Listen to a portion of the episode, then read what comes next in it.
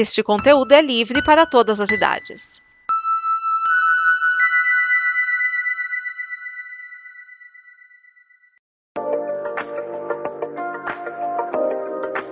Salve galera, tranquilo? Tudo bem com vocês? Bom, a seleção brasileira feminina nunca conseguiu emplacar um primeiro lugar na competição.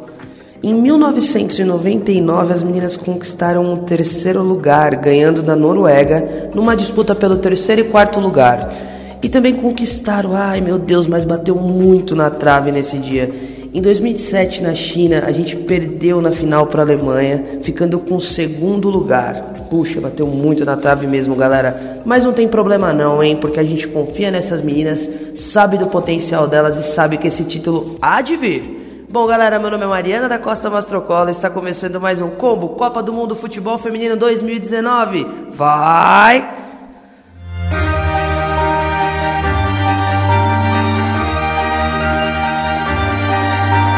Fala povo, meu nome é Sara e está começando mais um Combo Copa Feminina, o programa que acompanha a Copa do Mundo FIFA 2019 na França e te conta tudo.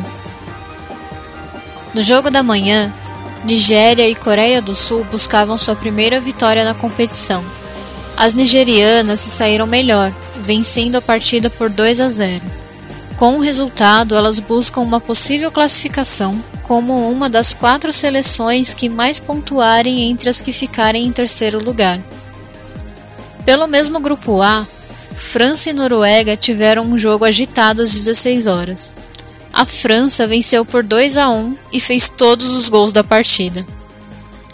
Govan fez o primeiro gol francês no primeiro minuto do segundo tempo. Aos 8, a zagueira Renard, também campeã da equipe, fez gol contra. E aos 26, Le Sommer converteu o pênalti marcado com a ajuda do VAR. Pelo grupo B, a Alemanha venceu a Espanha por 1 a 0 e a gente fica sabendo mais sobre a partida com um comentário da Amanda.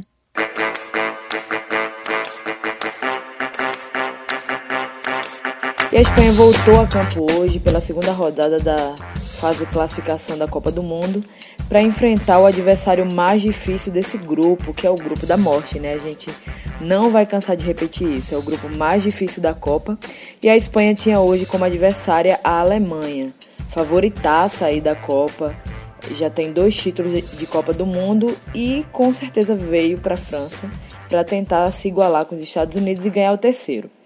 Tudo isso já prediz que o jogo não iria ser fácil, né? Mas a Espanha tem um trunfo de ser uma seleção que gosta de manter a posse de bola, que gosta de manter o controle do jogo e foi isso, e essa era a proposta da Espanha, né? Manter o domínio de jogo, especialmente com a posse de bola, e foi isso, e foi isso que aconteceu.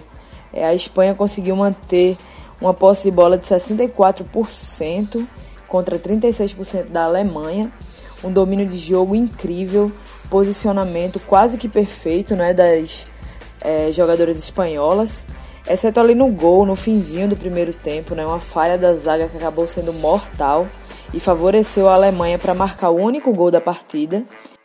Apesar da vitória da Alemanha por 1 a 0, eu gostaria de destacar o jogo bem posicionado da Espanha. A Espanha é um time muito forte, está conseguindo se impor aí diante de grandes adversários. É, a única falha da Espanha né, tem sido repetitivamente bem similar ao último jogo, é o último passe, né? Ali o último toque na bola, a finalização tem sido o problema da Espanha. Então, se for fechar, gabaritar, o maior problema da seleção espanhola nessa Copa tem sido a finalização.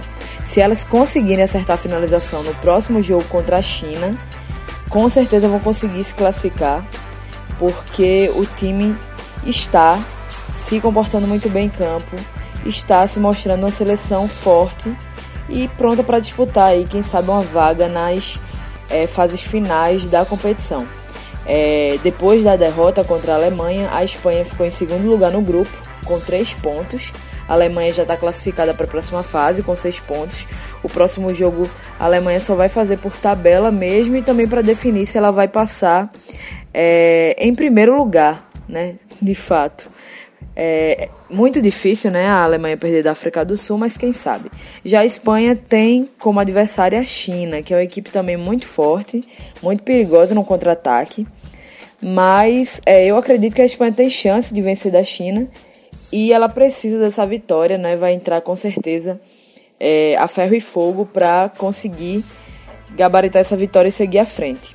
Queria destacar mais uma vez a jogadora Jennifer Moço, que é uma grande armadora, né? Muitas bolas ali que chegam no setor ofensivo da Espanha passam por ela. Então, é uma jogadora peça-chave para a seleção da Espanha. E também a Lúcia Garcia, né, que entrou no segundo tempo e sempre quando entra está entrando muito bem. O técnico Jorge Vidal tem feito boas alterações na Espanha. É, ele sabe ler, né, fazer essa boa leitura do jogo o que está faltando aí para a Espanha é melhorar essa finalização, é empurrar essa bola para dentro das redes. A gente vai continuar de olho no time espanhol e se encontra no próximo podcast. Eu sou Amanda Porfírio e estou contribuindo junto com vocês na Copa do Mundo da Combo Conteúdo. Até a próxima.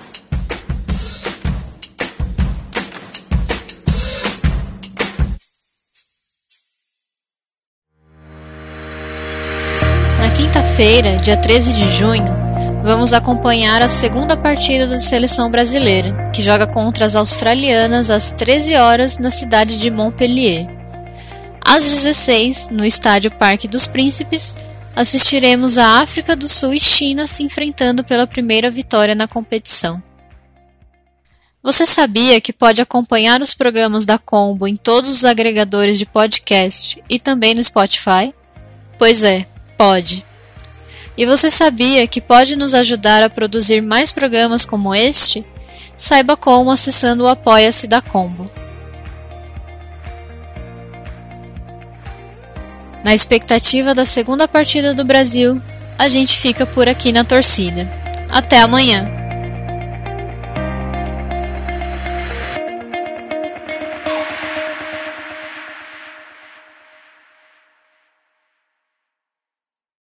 Esta é uma produção da Combo. Confira todo o conteúdo do amanhã em nosso site comboconteúdo.com.